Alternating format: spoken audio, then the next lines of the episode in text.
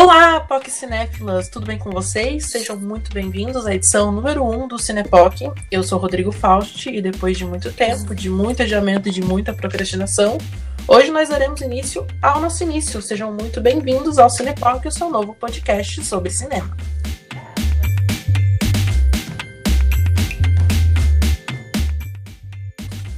A gente sabe que existem muitos podcasts sobre cinema na Podosfera, mas eles não têm o que a gente tem, que somos nós falando sobre cinema. O Cinepoc ele surgiu lá no meu Instagram e era basicamente eu fazendo stories e contando curiosidades sobre os filmes que eu gosto. E a partir disso surgiu a ideia de aprofundar e esmiuçar mais sobre esses filmes e coisas sobre o cinema em geral. A nossa proposta é abranger várias categorias e subcategorias, vários estilos de filmes, desde os clássicos filmes pipoca do estilo Sessão da Tarde até os principais lançamentos. Claro que sempre fazendo isso da nossa perspectiva, eu como um homem gay, né, essa POC millennial de quase 30 anos e que dá nome ao podcast, e as meninas dando a visão delas perante as obras como mulheres, e nós três construindo juntos esse espaço legal para falar do que a gente gosta. Então, além de mim, também contamos aqui com a presença dessas duas garotas incríveis. E se você alguma vez ouviu o nosso outro podcast, o Guarda-Roupa, vocês já sabem quem elas são. As minhas duas amigas, colegas de curso e colegas de muitas empreitadas e de muitos surtos, a Mari Pessoa. Mari se apresenta pra gente. Oi, pessoal, eu sou a Mari, prazer. Temos também a Vivi Abreu. Olá, pessoal, tudo bem? E eu agradeço muito a presença de vocês, meninas, que sempre topam embarcar comigo em todas as minhas loucuras. Então, já aproveitando que vocês estão ouvindo isso, segue a gente lá no Instagram e no Twitter, no arroba que tudo que a gente citar de referência aqui no podcast, links e afins vão estar lá. Eu vou postar umas curiosidades também sobre o filme depois que a gente gravar esse episódio. E quanto mais engajamento, mais as pessoas vão poder conhecer o nosso trabalho. E lá vocês também encontram os nossos perfis pessoais. Então, bora começar? Porque hoje a gente vai falar sobre um filme que, assim, eu vou confessar para vocês que ele é um dos meus filmes favoritos da vida. Ele foi o primeiro filme que eu falei lá no meu perfil no Instagram. E ele que talvez seja a comédia romântica adolescente definitiva dos anos 90 barra 2000, um clássico da sessão da tarde, do cinema em casa, ele que lançou o Heath Ledger em Hollywood e que hoje vive entrando e saindo dos streamings. Com vocês, o nosso filme de hoje é o 10 Coisas que Eu Odeio em Você, uma releitura moderna de A Megera Domada de William Shakespeare.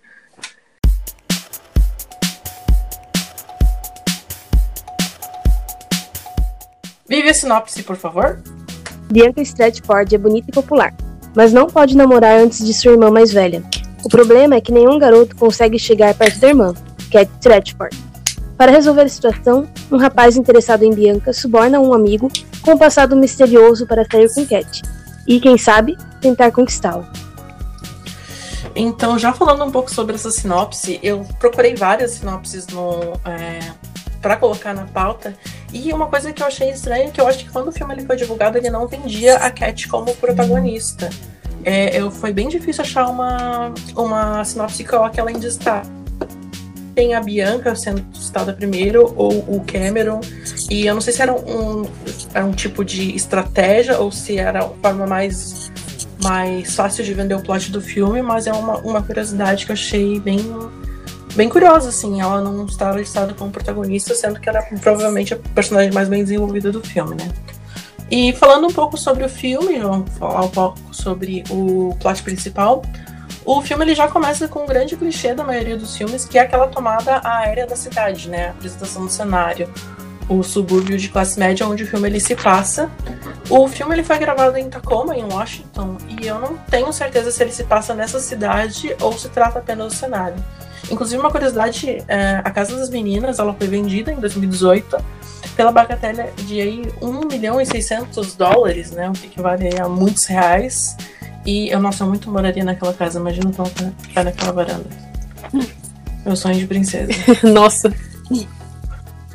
E nisso nós já vemos pela primeira vez a Cat Stratford, que é a personagem feminina principal desse filme, interpretada pela Julie Stiles.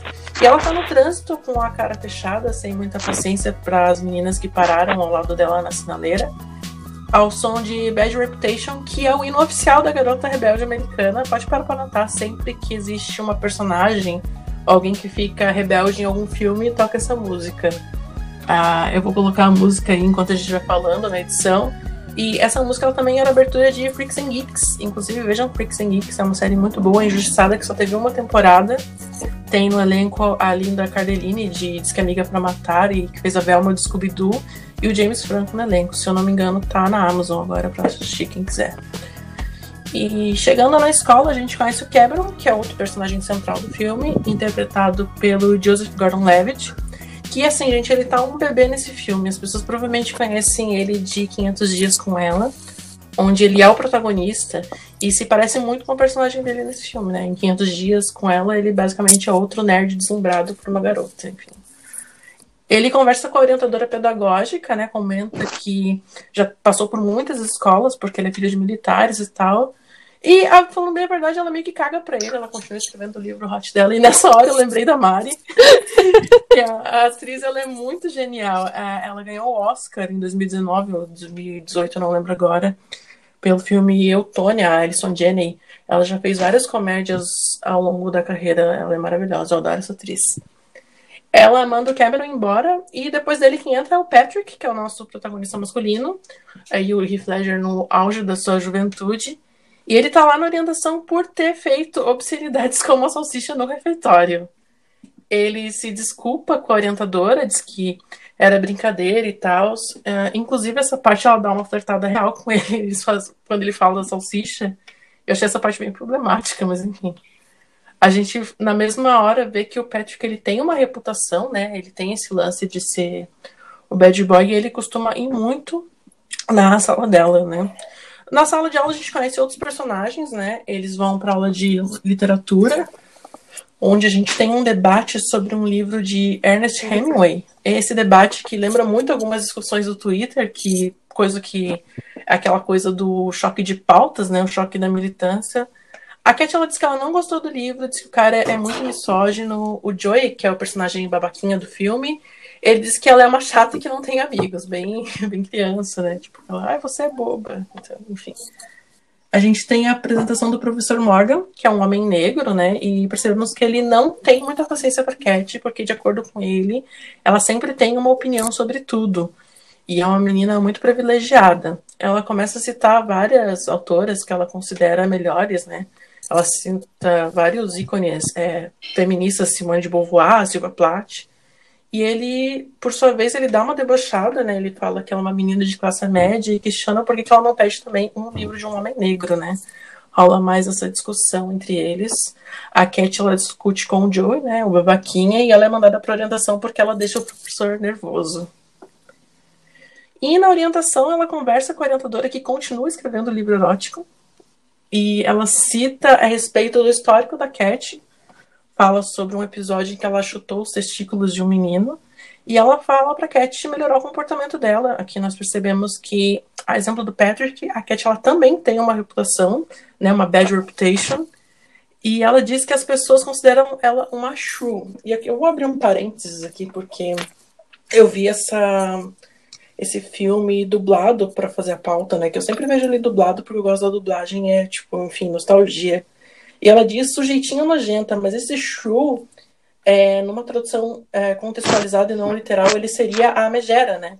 É referência direta à megera domada que serve de texto base para a história do filme, né?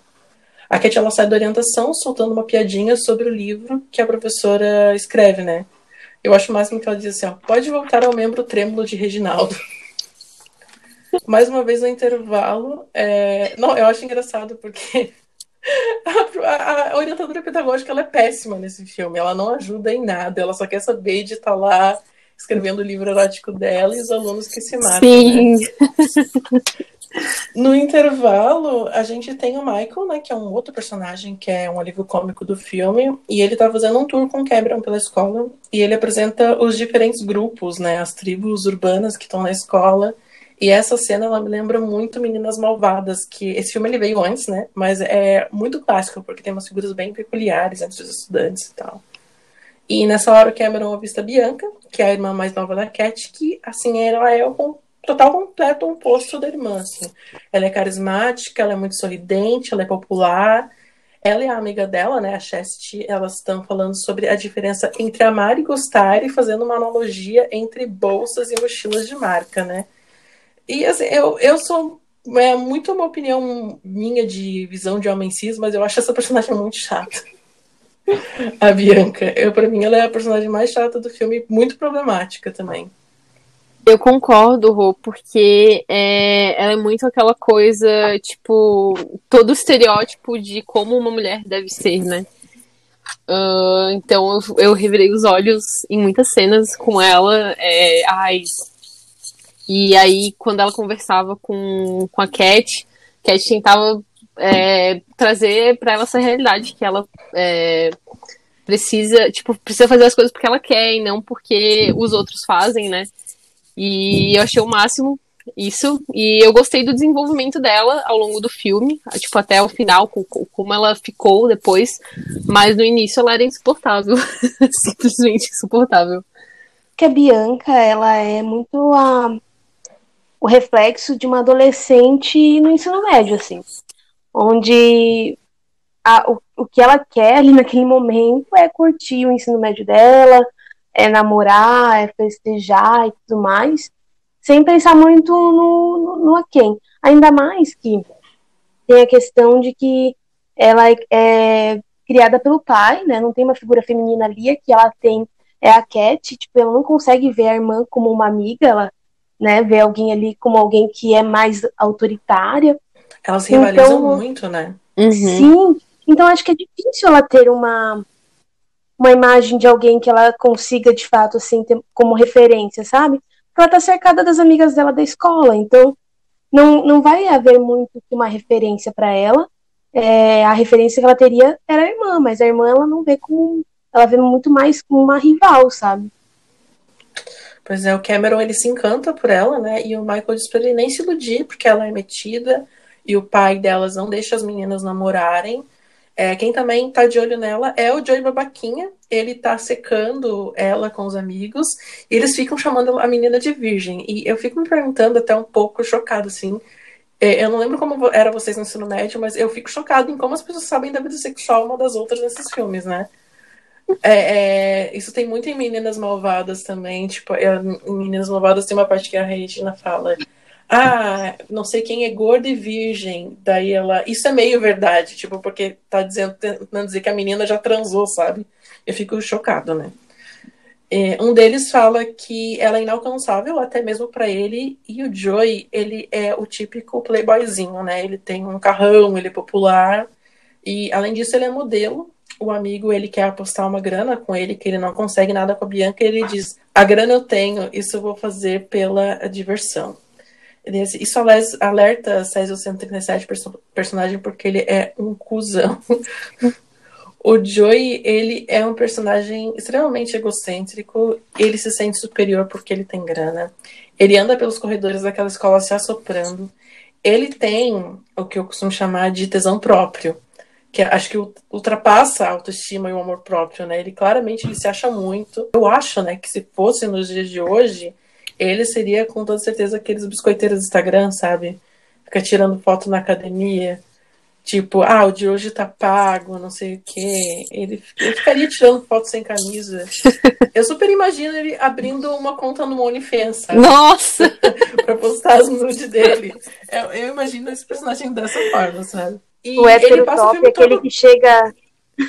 Sabe aquele é... meme lá do, do rapaz que chega, tipo, interrompendo? Ei, Dá licença, eu esqueci até isso o meio, mas. É, podemos falar de algo sério. É, que usa sapatênis e camisa Vocês polo. sabem a história por trás desse meme? Eu não. vou interromper um pouco a discussão aqui.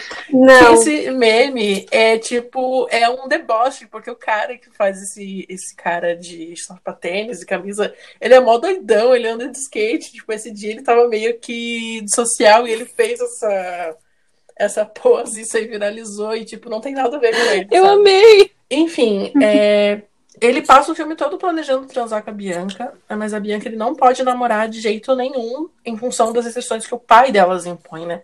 Ele quer que as meninas namorem apenas quando elas terminarem a escola, né? E o pai delas é um outro personagem à parte, assim, porque ele é interpretado por um ator que eu gosto muito, que é o Larry Miller.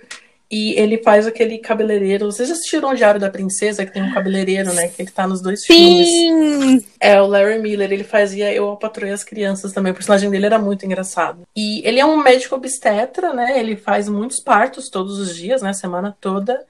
E sendo assim, o medo da vida dele é que as meninas engravidem e virem mães adolescentes, né? Errado não tá. É, porque né? E o pai, ele tá sempre em cima das meninas, particularmente em cima da menina Bianca, porque ele não quer que ela saia da linha, né? E paralelo a todo esse drama adolescente da menina Bianca, a gente tem um conflito dele com a Cat em relação à universidade, né? Que ela quer, ele quer que ela fique, curse perto de casa, né? Mas a menina Cat quer vazar, ela quer o mundo, sair daquela cidade, né? E a mãe das meninas, ela foi embora, abandonou a família. Então, o contexto familiar, ela se resume muito aos três, né? E engraçado que vendo esse... Eu já vi esse filme mil vezes, né? Eu revi para fazer a pauta, né? E tal. E eu achava que a mãe das meninas tinha morrido. Mas não, ela foi embora mesmo. Eu fiquei chocada. Pô, eu, Que tem essa, essa plot. Eu também fiquei muito chocada, porque, tipo, até aquele momento onde ela disse que, tipo, a mamãe foi embora, eu fiquei, como assim ela foi embora? Eu achei que ela tivesse morrido. Amiga, você tá bem? Sim, eu fiquei muito chocada. Sim, e eu fiquei esperando uma alguma é, explicação, né, do porquê ela é uma, uma explicação do porquê que a mãe foi embora, né? É porque o, o pai era chato, porque não queria cuidar das filhas. Enfim, não ficou claro pra mim e essa parte eu sofri durante o filme pra entender. Infelizmente não não tivemos resposta, né, nesse sentido. É, eles não exploram muito essa parte, acho que faltou um pouco, porque é uma coisa que passa bem despercebido, né? Você simplesmente pode achar, que nem eu achei várias vezes, né? Feito Mandela, que a mãe tinha morrido, né? E aqui começa uma parte que me lembrou muito a minha relação com a minha irmã, porque quem tem irmão mais novo, é, essa relação de irmão é, mais novo e mais velho que tem idade próxima, que é aquele lance de você jogar batata quente pro outro, né? Tipo, olha, pai, eu sei que a gente tá tendo essa questão super séria aqui pra gente resolver, mas você nem sonha com quem que a Bianca voltou pra casa, né? E a Bianca, ela voltou pra casa com o Joey, né? E a Cat meio que usa isso pra desconversar sobre a questão deles dois, né? A Bianca fica puta da vida com toda razão, né? Nisso dá razão pra ela. E ela começa a reclamar que ela é a única menina da escola que não tem namorado, né? Daí o pai dela fala: Você não é a única menina da escola que não tem namorado, a sua irmã também não tem. e depois de muita insistência por parte da Bianca, o pai delas impõe a nova regra que a Bianca só pode namorar desde que a Cat namore primeiro, né? O Michael no começo tenta tirar da cabeça do Cameron esse crush na Bianca, né? Mas vendo que ele tá lá todo apaixonado, ele dá a dica, né, que ele, a Bianca, ela quer um professor de francês, né? E na primeira aula, o Cameron já se trabalho inteiro, deixa claro que ele não tá ali para ensinar francês, ele nem sabe francês, na verdade, né? Ele tá ali, na verdade, porque ele quer sair com a Bianca, né? E ela a Bianca é muito manipuladora nesse filme, né? Ela diz que acha fofo, mas que ela só pode sair com qualquer cara e um encontro se a irmã dela tiver um encontro e que vai ser difícil isso acontecer porque a irmã dela é louca. A gente vamos de reprodução do machismo, né? Que tem horrores nesse filme, né? Apesar de achar, particularmente, eu achar que esse filme até envelheceu bem em comparação com outras produções da, da mesma leva. Com certeza. Né? E já sabendo, a, e nossa, é, eu, eu reparo assim que tipo, esse filme ele tem essas questões problemáticas, mas se você for tipo comparar com outras produções tipo correndo atrás e é, Ela é Demais, que são mais ou menos ali da mesma época, esse eu acho que foi o que melhor envelheceu, né? Já sabendo a respeito da fama da Cat, né, o Michael e o Cameron eles chegam à conclusão que eles precisam arrumar um cara para ela, né? E reprodução machismo 2, né? Eles meio que fazem uma seleção com os caras mais durões que eles conhecem. E daí tu para assim, tu pensa, nossa, é pra domar um leão, né? Não, é pra namorar a Cat. Ninguém quer saber da Cat, todos os caras têm medo dela. Não, o engraçado é que quando eles vão arranjar um cara pra, pra Cat, tipo, eles vão arranjar o cara mais assim, durão. E daí eles fazem todo, todo um teste com os caras e tal. E, tipo assim, os piores caras, eles recusam. São os piores. E você olha pra, pra menina e ela não é feia, sabe? Ela é ela não é, maravilhosa, eu adoro. assim, ela linda. ela é linda. Ela, é que assim, ela é um pouco assim, brava, assim. Mas ela não é uma. Gente, eu achei, eu achei um pouco forçado, assim, algumas coisas no filme. Mas eu acho legal porque é filme, né? Mas Uhum. assim, pegaram os piores caras do mundo e os caras recusaram a guria que é linda, só que ela tem uma personalidade forte. Nossa, tem um cara que ele Então, é prefere muito- uma ovelha. Gente, é, nessa parte eu achei muito que foi é, o contexto da época, sabe? De que, tipo, ai, uma mulher não pode ser tão dominadora assim. Tipo, nossa, a Cat era dominadora demais, sabe? Ela, ela realmente. é, qualquer coisa ela tava ali se impondo do que ela não gostava, do que ela gostava. E eu acho que pra época isso não era tão comum, né? Não, não era. É, tipo, eu acho que. Eu não sei, né? Porque eu- na época eu devia ter uns 3, 4 aninhos. Ah, mas eu imagino que as discussões feministas ainda estavam, tipo, no início, né? É, assim, uma. Falando de contexto, então pra mim fez bastante sentido os caras não quererem ela, né? Porque eles já imaginavam que seria uma, uma, uma namorada muito difícil de lidar e com muitas ideias, muitas opiniões, e eles não queriam, tipo, uma mulher desse jeito, queriam uma mulher, tipo, de boas, tipo a Bianca que quisesse sair, namorar e pronto, sabe? É, a Bianca ela é o sonho molhado do- daqueles babaquinhas lá, né? De acho que todos os meninos, né? Acho que o único que não paga muito pau pra ela no filme é o Patrick, né? Mas o Patrick é um- uma outra história, né? E eles vendo, assim, que é, os caras têm medo dela, eles então resolvem que vão precisar pagar. Ela terá um encontro e, consequentemente, a Bianca também vai poder ter um. E como além de losers, né? Eles são os fudidos, eles precisam achar uma pessoa burra e com grana pra financiar esse esquema, né? E a pessoa mais burra e rica que eles encontram é o Joey Babaquinha, que também quer a menina Bianca, né? Eles indicam o Joey pro Patrick, né? Na verdade, o Patrick pro Joey. E falam que ele seria o cara perfeito porque ele tem uma reputação que rival- rivaliza, né, com a, com a da Cat, né? E eles conversam e os dois chegam ali num valorzinho de 50 dólares.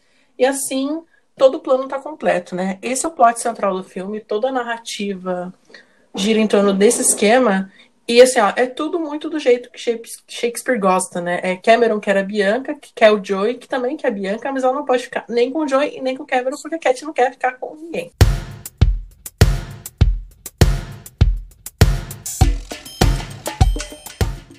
E entrando agora na, na discussão, é, esse é um grande clichê de comédia romântica, né?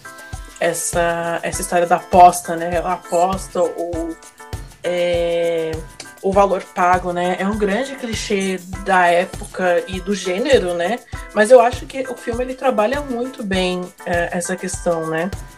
E acho que a gente pode falar assim pra gente. O que vocês consideram esse um bom filme, né? O que, que vocês mais gostam nesse filme e o que, que vocês mais desgostam? E o que, que faz esse filme ser considerado um clássico? É, começando por mim, eu gosto muito do roteiro desse filme. Esse filme ele tem um- uma sacada de roteiro muito boas, né? Ele é muito ácido em alguns pontos, ele tem umas tiradas muito legais. E o que faz esse filme pra mim ser considerado um clássico da época é que justamente, se você for comparar com as produções da mesma, da mesma leva, ele, em questão de roteiro e até mesmo atuação, ele meio que sobressai, né? Eu acho esse filme muito atemporal. Assim, do tipo, ó, assisti em 2005, filme bom. Assisti em 2010, filme bom. Estamos em 2010 e eu não canso, assim. Eu posso assistir ele repetidas vezes, toda, todo mês, todo ano. E eu não me canso, porque justamente o que o Rô falou. Ele tem um roteiro muito bom. As roteiristas trabalharam muito bem no roteiro dele. Também é, teve outros filmes que elas fizeram muito bons, é, Legalmente Loira. Mas assim, esse é muito legal, porque tem questões, assim, sabe, que a gente consegue é, se colocar no lugar.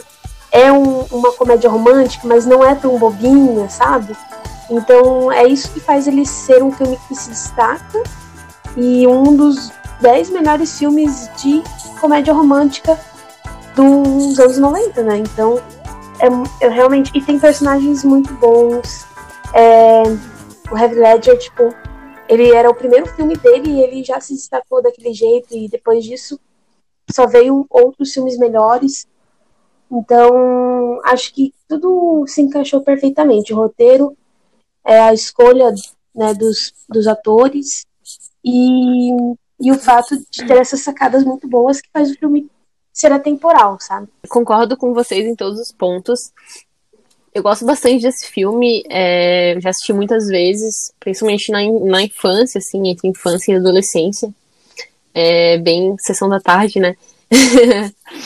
e eu particularmente gostei muito das questões é, sociais que são abordadas, tipo, levemente, sabe, na obra, e mas que não, não tem o objetivo de, de nos ensinar algo ou de é, ou de criar algum, algum tipo de narrativa sobre isso, ele só tá ali para nos fazer refletir, sabe? Como a, a hora que o professor fala é, de, de livros escritos por homens negros para Cat, e eu fiquei, caramba, né? Que massa ter isso, porque era algo que eu nunca tinha reparado das outras vezes que eu tinha assistido o filme, né? Então, é, essas pequenas coisinhas que, que inseriram no, no, no filme é, de, de, críticas sociais, eu achei incrível, simplesmente. Quando fala ah, dos, dos brancos rastafares que se acham negros, nossa, eu fiquei, meu Deus nossa, do céu! eu fiquei, meu Deus, como um filme dos anos 90 traz tantas questões importantes que a gente discute hoje em dia, tipo, 20 anos depois, sabe? É, então, isso foi com certeza, essas, essas questões foram com certeza, com certeza que eu mais gostei. Eu gosto muito da forma como eles trabalham essa dualidade das meninas, né? Tanto da Bianca quanto da Cat, né? Porque é toda, as duas são. É, uma é o completo oposto da outra. Mas, assim, tem momentos do filme que eu acho que nenhuma delas tem razão, né? Que nem, tipo, tem a parte lá da, da Cat que ela quer fugir do problema que ela tá tendo com o pai, ela já joga, tipo, a irmã na fogueira, sabe? Tipo, ai, fala aí dessa, dessa coisa que a Bianca fez. E, ao mesmo tempo, a Bianca, ela faz uma coisa muito problemática que eu odeio, é, que eu reparando que eu acho muito, muito chato, porque, assim, não fica muito claro para mim se é, pelo menos não ficou para mim claro no filme se a Bianca ela sabia a questão do, é, da, do valor, né, do dinheiro que estava sendo pago pro Patrick, mas tipo é muito problemática a invasão da privacidade, sabe? Tipo, ela entra no quarto do da Bianca, da, da Cat com o Cameron, eles mexem na, na, na, nas gavetas, cara. Eles pegam todo a agenda, eles, dá, eles dão toda a informação de mão beijada pro, pro Patrick. E tem uma parte que ela pega, a, acha uma calcinha preta no, na, na gaveta da Cash e fala: Hum, isso quer dizer que ela quer fazer sexo algum dia na vida. E eu fico tipo, what the fuck? Como assim? Como que isso é. quer dizer alguma coisa, sabe? E o que me incomoda um pouco, principalmente nessa parte do filme, é que não tem, é, tem tipo zero consequências para ela. Não, acho que não, não isentando os meninos da culpa que eles têm, por exemplo, questão de, de, machismo que a gente já falou, toda essa questão de, de, alguns personagens serem bem babacas, tipo Joey, até mesmo o Michael, ele é bem, é, bem babaca em algum momento do filme. Tipo, isso tem zero é, consequências para Bianca no final do filme. Tipo, ela ainda sai com um menino bom, entre aspas, né? Que é o, que é o Cameron, pra velejar. E tipo, ah, você não quer velejar com a gente? E a Cat tá lá, tipo, na poça. E meio que ela é responsável por aquilo que aconteceu com a irmã dela. E eu fico chocada como isso em nenhum momento respingou nela, né? Eu acho que eles, é, eles trabalham muito o desenvolvimento da Bianca do filme, mas acho que ela, ela se mostra uma personagem que ela é meio manipuladora, assim. Ela manipula o, o Cameron, né, para que ele consiga um, um encontro pra Cat, mas na verdade ela nem quer sair com ela, quer sair com o Joey, né. Uma outra personagem que aparece brevemente, assim, acho que ela tem até mais destaque que a amiga da Bianca, que é a Mandela, né, que é a melhor amiga da Cat. E uma curiosidade é que no roteiro original, a Mandela falar várias vezes, né, a respeito de várias é, tentativas de suicídio que ela teve para tentar se encontrar com Shakespeare, tipo, do outro lado da vida, mas eles cortaram, assim, e eu acho que é uma discussão muito atual, mas eu acho que é a melhor coisa que eles fizeram, porque ia tratar esse problema de uma forma totalmente romantizada, né? E a Chastity, que é a outra amiga da Bianca, ela é muito, tipo, a sidekick da Bianca. Eu não acho ela uma personagem muito bem desenvolvida, né? E é uma atriz que eu gosto, que é a Gabrielle Union, né? E ela é muito, muito subaproveitada, né? Queria só concordar contigo. É, eu não sabia sobre isso da, da personagem da Mandela. É, eu achei interessante, eu não sabia que, que teria essa parte, né? E eu também achei uma escolha bem prudente não ter, porque é do mesmo é, da mesma forma que o filme joga algum, faz algumas críticas sociais, né? Eu acho que falar sobre suicídio e simplesmente não desenvolver isso seria um, um erro bem, bem grande, sabe? É, só falar que ai, ela queria se encontrar com Shakespeare. Meu Deus, que coisa horrível, Nossa, né? que bizarro, Aham, né? Sim, exatamente. Então acho que foi uma boa escolha. Concordo contigo, Rô. Ai, gente, deixa eu só falar uma coisa que eu tava pesquisando a respeito disso e eu achei uma curiosidade muito Pode interessante. Eu assisto, eu assisti a PLL, né? Peregrino Live. Ah, eu sei que você vai E descobri falar. que a Bianca é a Meg. Sim! A Bianca é A a Meg. A Larissa o, é, Olenek, né? Ela tá também. Isso. Não sei se vocês já assistiram, provavelmente ah, já devem ter passado por cima, assim, aquela série Gatunas que tem na Netflix. Uhum. Sim, já ouvi falar. ouvi Então, ela, fa ela faz a. Porque, tipo, é uma fala que fa- uma, uma, uma série que fala sobre cleptomania, né? E essa onda que tem das adolescentes americanas roubarem nas lojas e tal. E as meninas, elas fazem meio que uma terapia em grupo, e, tipo, a, a líder da terapia, né, que é a conselheira, é, a, é a, essa atriz, né? Não, e sabe o que, que eu assisti a, o filme, né? Depois de, de ver a pauta e tudo mais, eu tava assistindo o filme. E sabe quem a Bianca me lembra muito, assim, a feição Quem? dela? A Fernanda Souza, gente. Nossa, muito! Ela é muito Gente, deixa eu dela falar, assim, bem novinha, sabe? Nossa, demais! É, pior que ela é. Então, é, é, além de falar disso, né, da, da- de quem outros personagens que a, que a Olivia fez, também da Julia Stiles, que fez um, um filme que eu adoro, que é No Balanço do Amor. É, eu adoro esse filme, gente, e, e assim, para falar bem a verdade, antigamente eu assistia muito filme mais para alienação mesmo, sabe? Nunca refletia muito a respeito das questões. Só que esse filme tem muitas questões a serem discutidas, sabe? É como, por exemplo, eu assistindo Friends sem me tocar das questões que existem em Friends. E aí agora eu assisto 10 coisas que eu dei em você e sempre me toco de questões que vêm à tona. É, quando você vai ver o E- filme de um olhar crítico, você acaba pegando muitas, muitas referências, né? Uhum. É, é, por exemplo, essa questão Sim. da, do professor que a, que, a, que a Mari falou é uma coisa que passou totalmente batida, tipo, na minha adolescência, quando eu assistia, né? Não tinha, eu não tinha muito essa questão. E mesmo assim, se você for parar pra analisar, o personagem, tipo, é- o filme, ele tem pouquíssimos personagens negros, né? Você vê, tem a, a melhor amiga da Bianca, que é a Uhum. Chastity, mas, tipo, ela não é muito desenvolvida. E tem o professor, ele é melhor desenvolvido, ele tem mais destaque, mas quando vai ver, tipo, não tem outro personagem, outros personagens negros, assim, me, me, fugi, me foge se tiver algum outro, né? Uhum. Sim. Mas é legal ver que tem, um- Sim. Tem é, é, já nessa época, tem essa problemática é, do, do personagem Uhum. negro já apontando essas coisas é, pra menina. Porque eu acho que nesse caso, acho que tanto a, a Cat tem razão, né? A gente discute muito isso na, no nosso curso mesmo, né?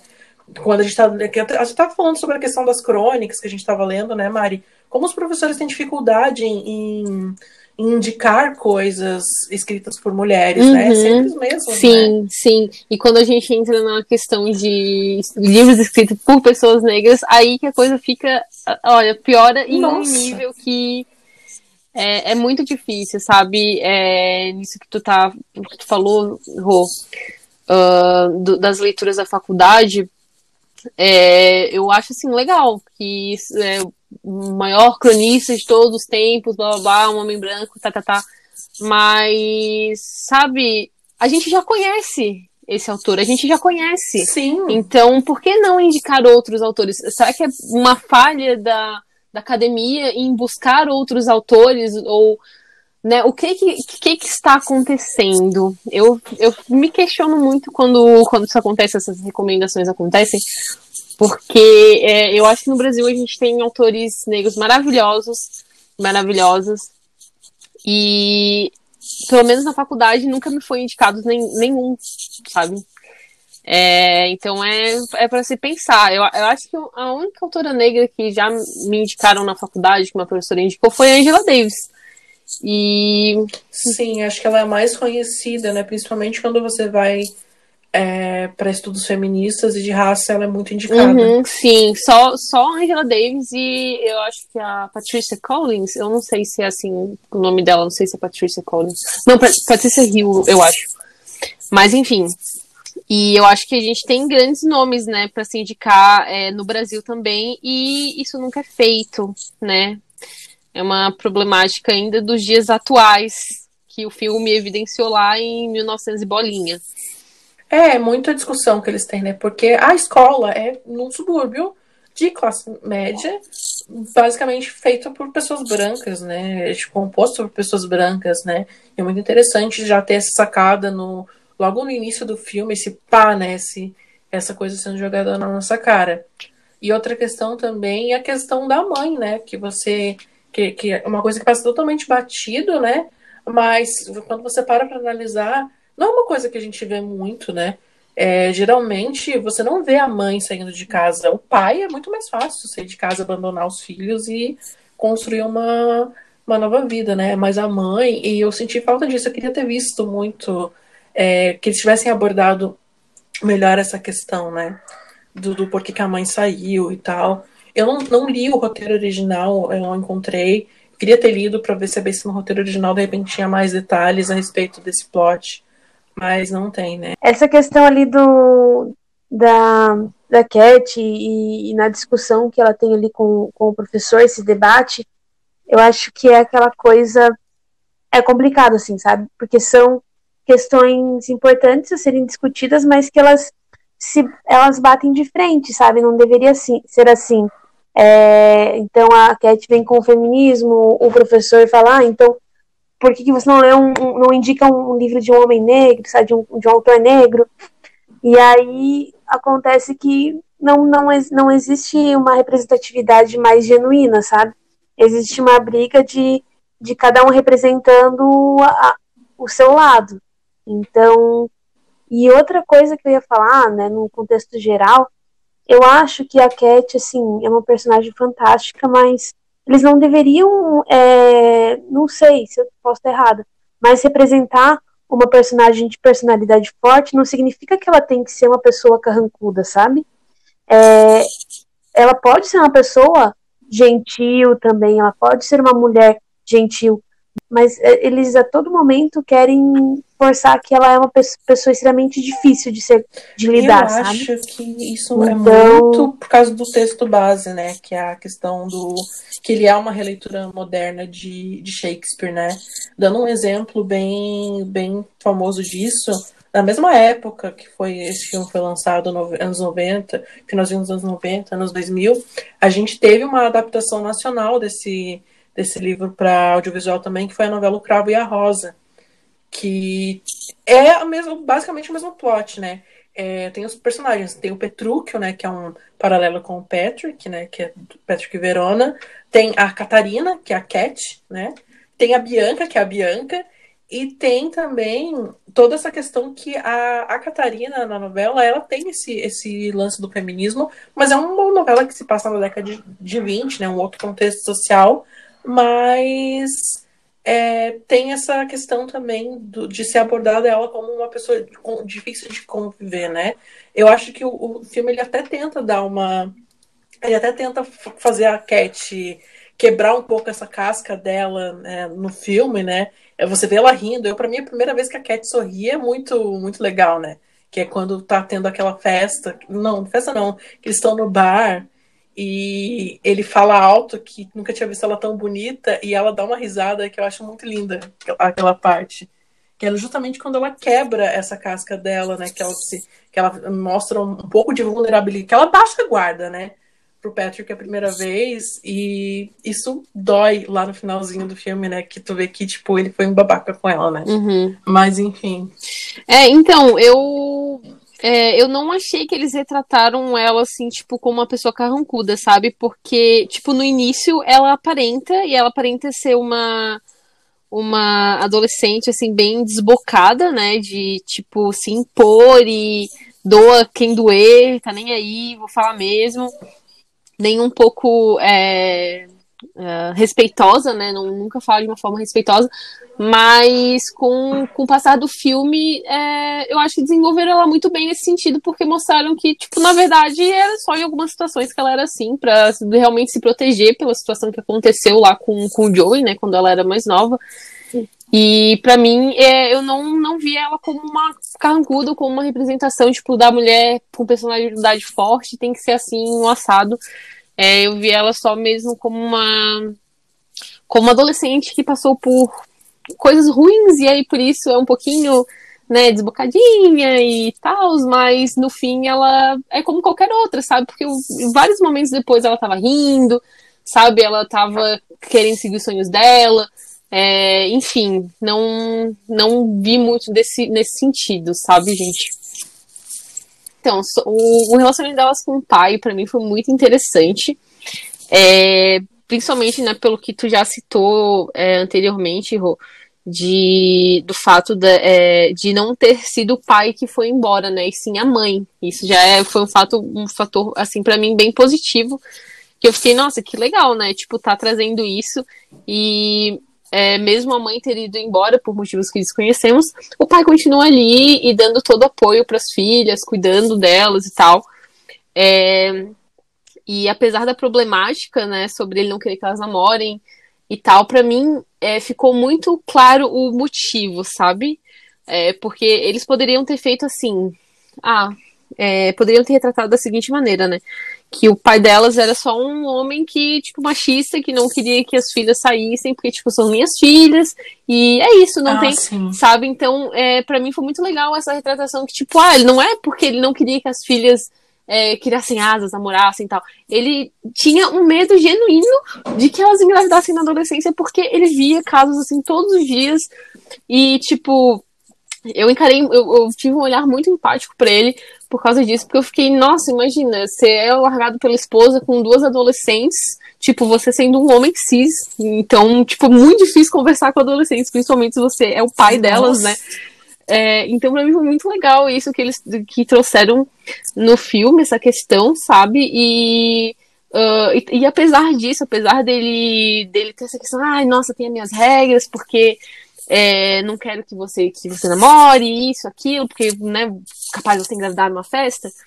É, eu também achei ele muito maleável, sabe? Tipo, ele, nossa, ele amava muito as filhas e sempre estava tentando achar um meio termo ali, enfim.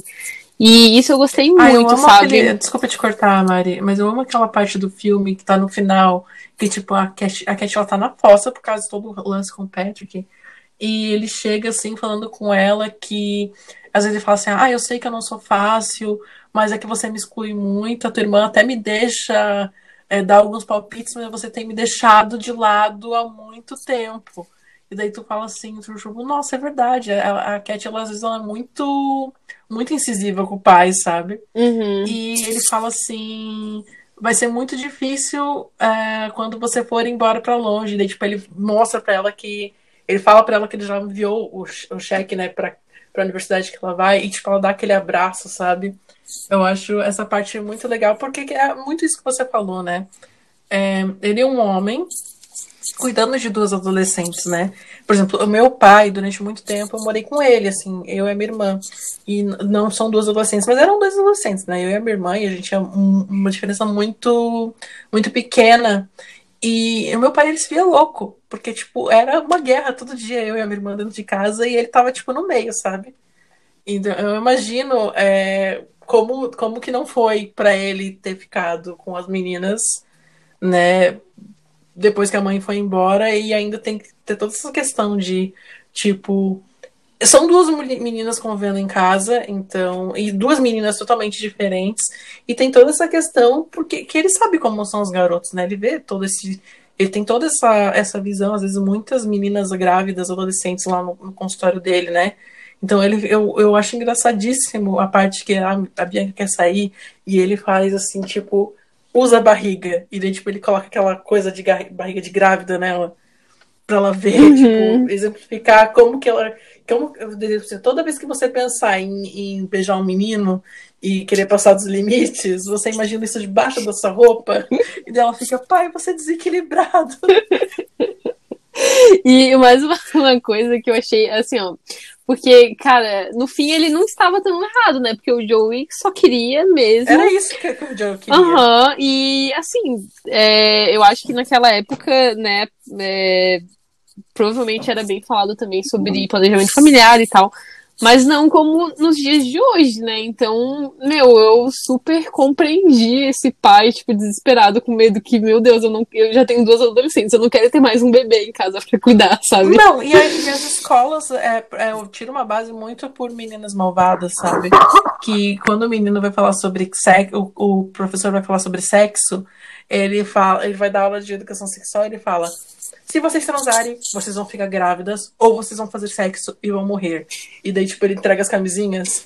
é o pior tipo de você abordar esse, é o pior tipo de você abordar é, esse tema. E nesse filme que a gente tá falando, nem tem, tipo, tu nem vê é, uma discussão sobre isso na escola, nessa né? questão de educação sexual, né?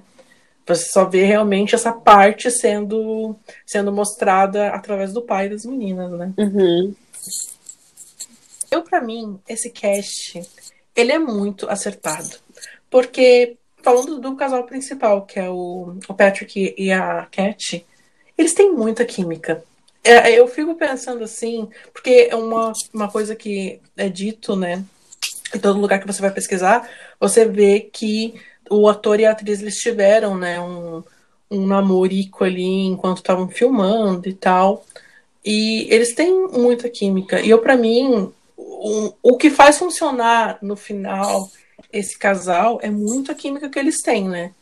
Porque, apesar de toda a problemática que tem envolvendo, envolvendo essa questão do dinheiro, né? Que, é, que ele foi pago para sair com a Cat, você vê que eles têm eles têm muita química e isso meio que atenua para o final, né? É, mas toda essa questão é, que eu, eu vejo muita gente falar a respeito da da Cat não ser uma menina muito empoderada e muito feminista, porque ela é domada, né?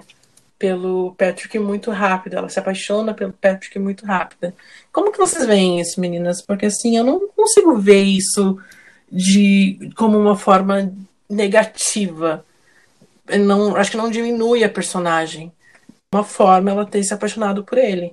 Eu acho que é, ali o significado de domar é um pouco deturpado, sabe? Porque não significa que de, domar, nesse caso, seria você meio que anular ali a pessoa, fazer com que ela mude, com que ela seja uma, uma pessoa que não exponha sua opinião, seja domada. E, e o fato de se apaixonar não significa que ela tem que ser essa pessoa. Ela pode continuar sendo a pessoa que ela é muito... e se apaixonar, sabe? Pode falar. E aí é que tá, tipo, ela a questão é que ela pode, entendeu? O fato de ela, dela não, dela não ser domada é justamente porque ela pode fazer o que ela quiser, inclusive se apaixonar por ele, sabe? E, e acho que é muito mais uma questão dela com ela mesma, de dar espaço para isso na vida dela, do que das pessoas acharem que ela foi domada ou não. Então, eu acho que não tem relação nenhuma, assim. Acho que ela Concordo contigo, Vi. Eu, eu, assim, cara, o que eu vejo muito e que eu pessoalmente não, não gosto de, tipo, dessas opiniões, assim, é que, ah, é, tem muita gente que fala que aquela, que aquela personagem X, que é uma. se mostra uma mulher forte, bem desenvolvida, tipo, no fim ela se diminui o relacionamento. Eu não acho que ela se diminui o relacionamento, sabe? É, eu acho que significa que ela continua sendo aquela pessoa, mas com, tipo, um, com um relacionamento. E deu, sabe? Com alguém que ela tá amando. E para mim, eu acho muito chato, muito chato isso, sabe? A não ser que, por exemplo, é, seja um, um plot de uma ficção científica, tipo é, Jogos Vorazes, Jogos Vorazes. Um, e aí, tipo, do nada, é, tem gente que critica essa questão da Katniss ter ficado com Pita, sabe? Por exemplo. E para mim é um negócio assim, gente, é, o filme inteiro a Katniss só se fudeu, só. Enfim, teve todo, um monte de coisa ruim acontecendo com ela. E mesmo assim, e ela sendo uma adolescente, ela continuou firme e forte, enfim, fez tudo aquilo. E aí as pessoas querem simplesmente pipipipopó porque ela ficou com Peter que elas acham que é um personagem fraco, né? O que eu discordo completamente. E eu acho que é muito essa questão dessas críticas do filme, sabe? De ah, só porque a Cat, é, que é uma mulher forte, uh, ficou com o cara que, tipo, fez aquela coisa super errada com ela, né? Uh, significa que ela, tipo, fraquejou ou que ela deixou de ser forte. Não, ela não deixou de ser forte, ela continua sendo uma mulher forte, só que ela está apaixonada por uma pessoa que, tipo, se redimiu ali no final, né? Uh, e quis ficar com ela e sempre respeitou. Eu, eu, acho a relação dos dois, achei a relação dos dois muito bonitinha, sabe? Muito bem desenvolvida durante o filme.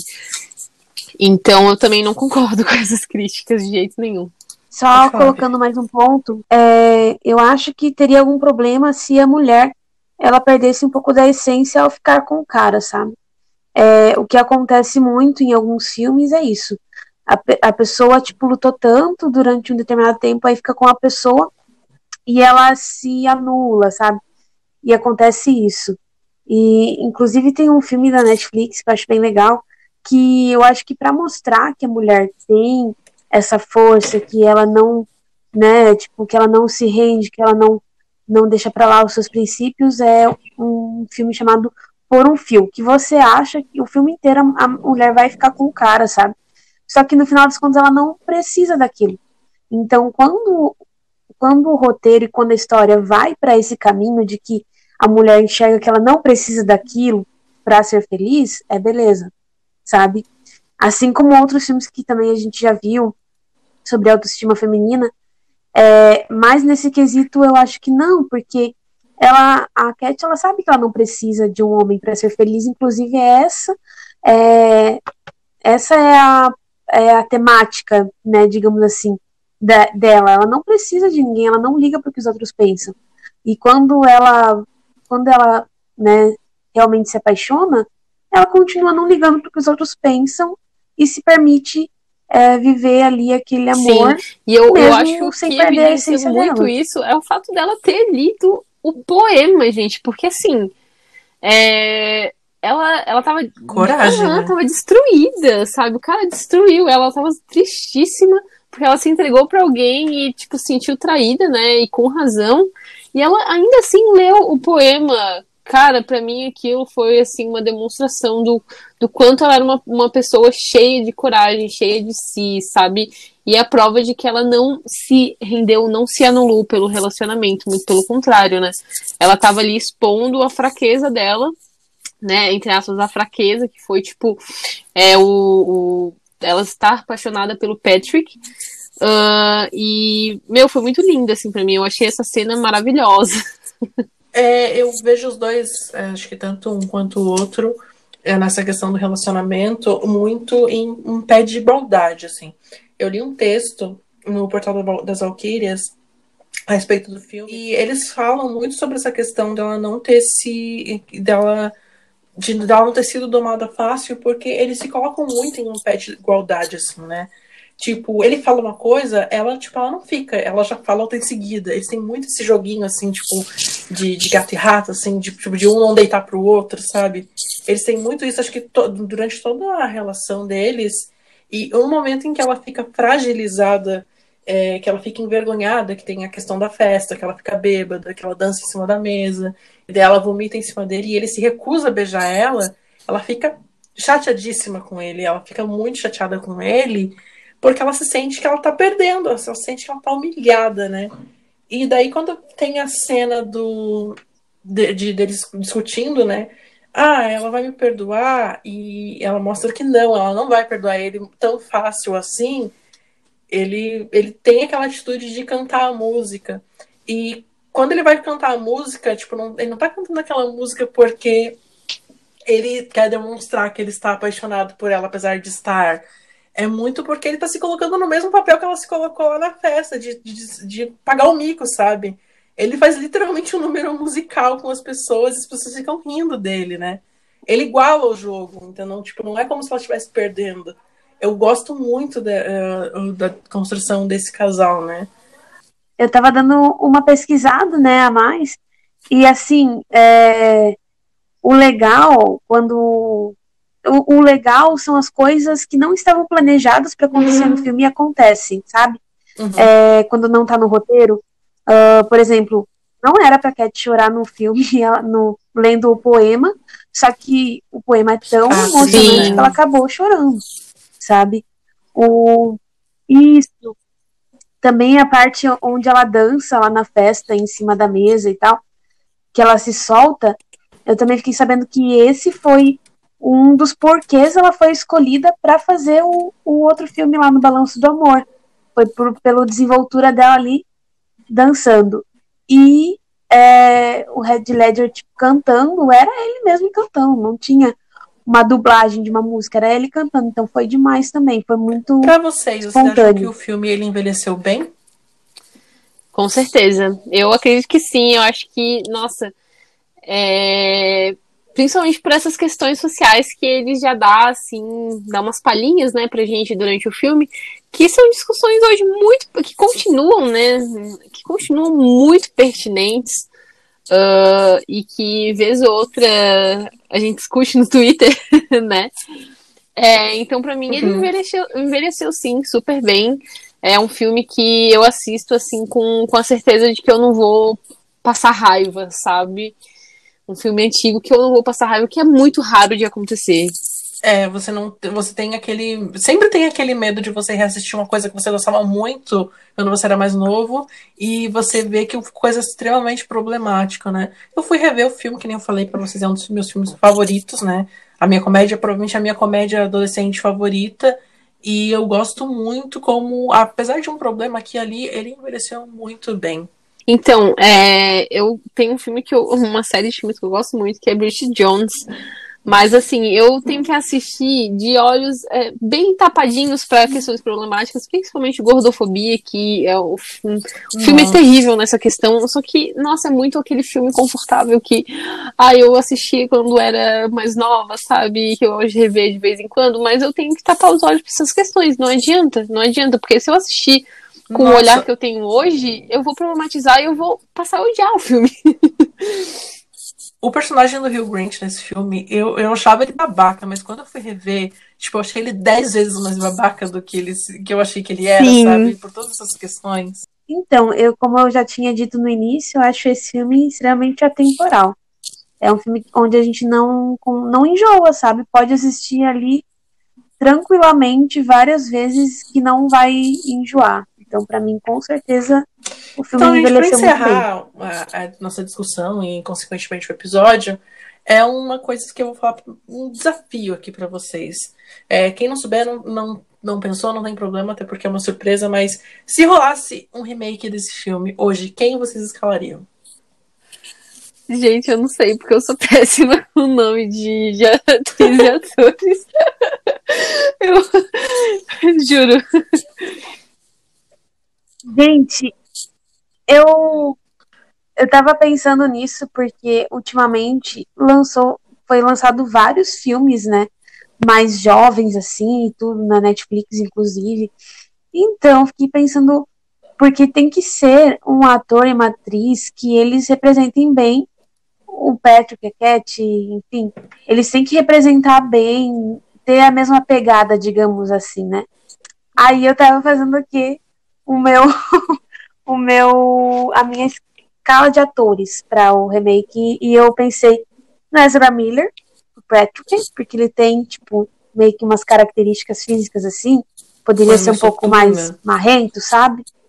É, exatamente, meio misterioso, sabe? Aquele boy meio misterioso, assim. Tem um outro que eu não sei nem descrever o, o sobrenome dele. Ah, é Alex é. Petfire, acho que é isso é, Pet Fair, é, fez Magic Mike, fez é, eu sou número 4, fez a besta também. Inclusive na besta ele é tipo praticamente um Patrick, né? Uhum. Porque ele é meio Mauricinho, meio bad boy, sabe? E para fazer o Patrick, né? Para fazer o Cameron, eu pensei no Tom Holland, que tipo meio, é meio bebezinho, meio, sabe, novinho assim, meio meio uhum. carinha de, de ingênuo. E, e porque tava fazendo várias, né, várias atuações muito legais. Para fazer a Bianca, pensei na Chloe Moretz, que eu adoro ela. E acho que ela é muito uma atriz muito versátil. Ia ser bem legal, uhum. uma Bianca bem inocentezinha, assim.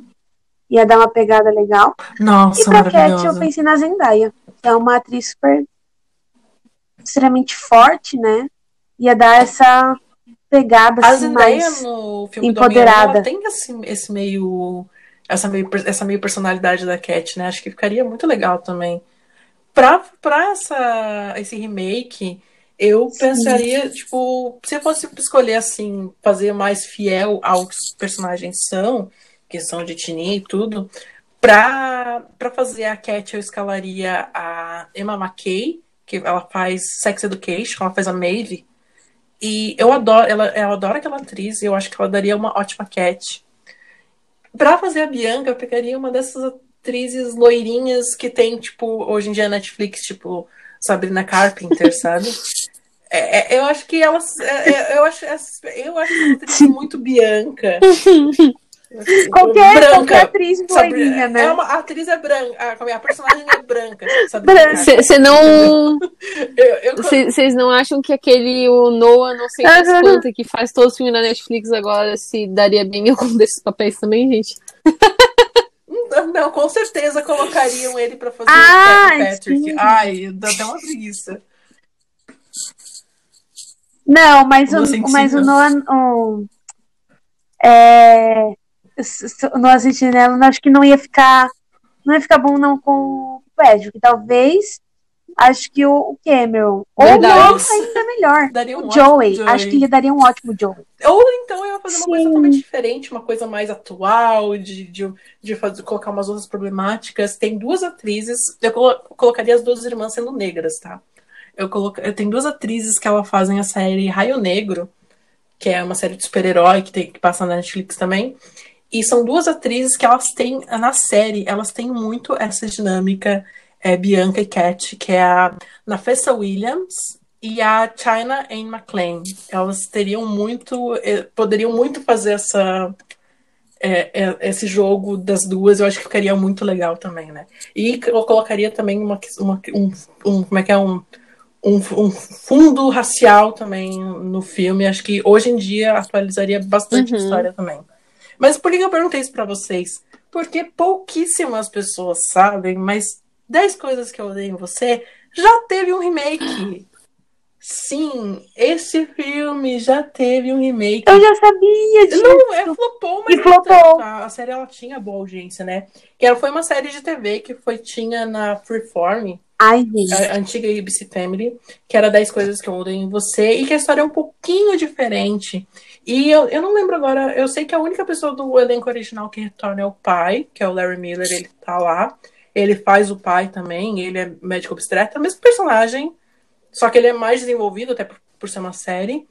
Quem faz a Cat é a Lindsay Shaw, que fazia a Paige em PLL. Não sei se vocês não. É, lembram dela. Que fazia a namorada da Emily. Então. Sei. E ela tem. É, é, ela fazia a Cat, né? E ela fazia muito bem a personagem. Eu gostava muito da, da atuação dela na série. E quem fazia a Bianca era a Megan, que é a vilãzinha de Camp Rock. Quem assistiu Camp Rock provavelmente vai vai ligar o nome à pessoa. Por isso que eu sempre, quando eu vejo a Bianca, eu sempre pego essas meninas brancas loiras, porque é, é muito Megan, é muito Sabrina Carpenter, sabe?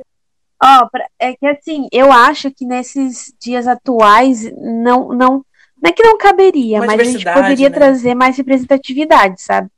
Ao, isso, ao invés de ser tipo, né, duas uhum. irmãs brancas, loirinhas, de olho claro e tal. Se fosse assim, ó, tem a Dakota Sim, Fanning e a Ellie Fanning, são irmãs também, acho que são irmãs, né?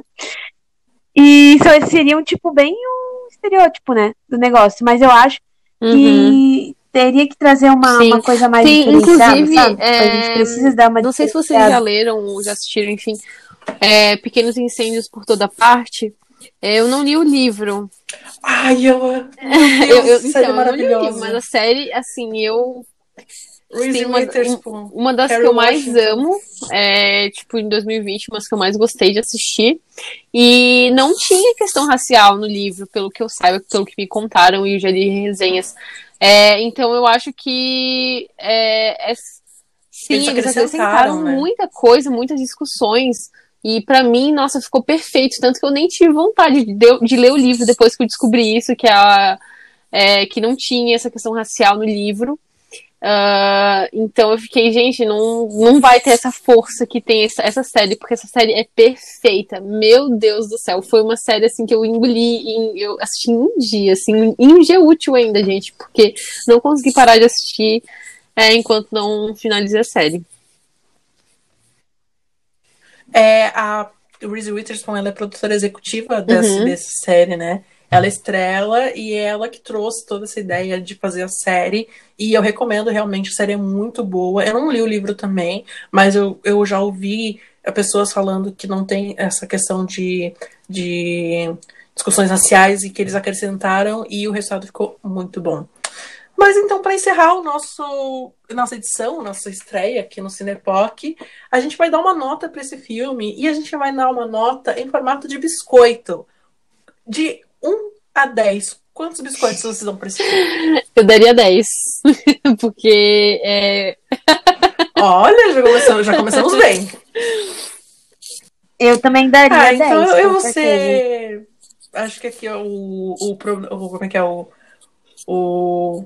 O problematizador, eu vou tirar Problematizador.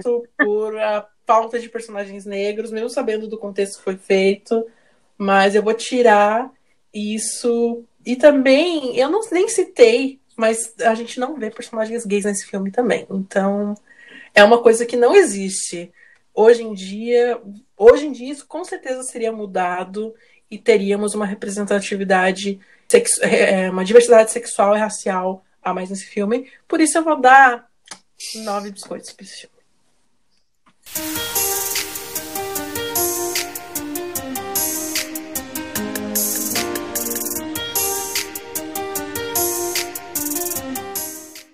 Encerrar, vamos aos nossos jabás. Meninas, vamos falando aí onde, eu, onde a gente pode encontrar vocês. bom, eu tô no Instagram como arroba marie.escritora, onde eu falo de escrita, é, livros, muita literatura e sobre minha vida, assim. E também tô no Twitter como arroba mariepessoa, underline.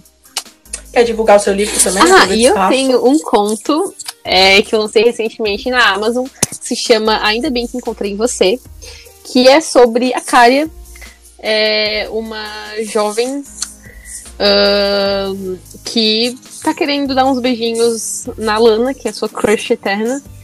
E acontece de elas estarem no mesmo lugar, no mesmo momento, e tudo estar propício pra rolar esse beijo. e é isso. Vivi, onde a gente pode encontrar você? Vocês podem me encontrar no Vivi de Abreu, arroba Vivi de Abreu, né, no Instagram. E também quando estiver participando do Guarda-Roupa Podcast, aqui no Cinepoc. Também faço umas matérias no Nós jornal. somos todos jornalistas. No SBT. A gente não falou isso o episódio todo, mas nós todos estamos aí na- no caminho. E todos, todos nós trabalhamos na área, né? A Vivi trabalha num um grande veículo aí, né, Vivi?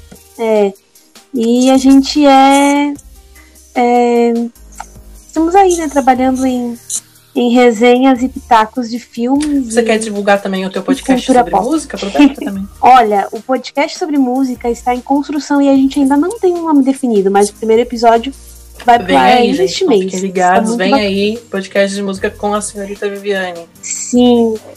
A ideia, a ideia é muito bacana. Nós fazemos uma playlist no Spotify e são playlists temáticas, ou seja, hoje vai ser uma Nossa. música pra faxinar a casa. Aí hoje Amei. gente faz uma playlist, tipo, músicas motivacionais. Aí, nossa, vai Muita segunda-feira e pô, essa música vai dar um gás. E as playlists serão temáticas. É. Bem Quando isso. Makes us O que não te mata te arrasou. fortalece. Então vocês podem me encontrar Ai, no. Twitter. Eu aí. sou a Led Insane no Twitter. É, enfim, referências a David Bowie à parte. Eu também estou no Instagram, no StarChild92. Vocês também podem me encontrar no Instagram do Cinepoc também. E eu estou nesses três, nesses três, essas três contas sempre falando sobre bastante coisa e, e falando sobre as coisas que eu gosto e sempre dando as minhas opiniões nesses três lugares, né? Então é nesse clima que a gente encerra a edição de hoje do Cinepoc. Esperamos que vocês tenham curtido a nossa estreia do podcast. E porque ele foi planejado e executado com muito carinho. Não esqueçam, sigam a gente lá no arroba underline Cinepoc das nossas redes sociais. Comenta lá no Instagram o que você achou desse episódio, porque o feedback de vocês, né? O feedback de vocês é muito importante pra gente.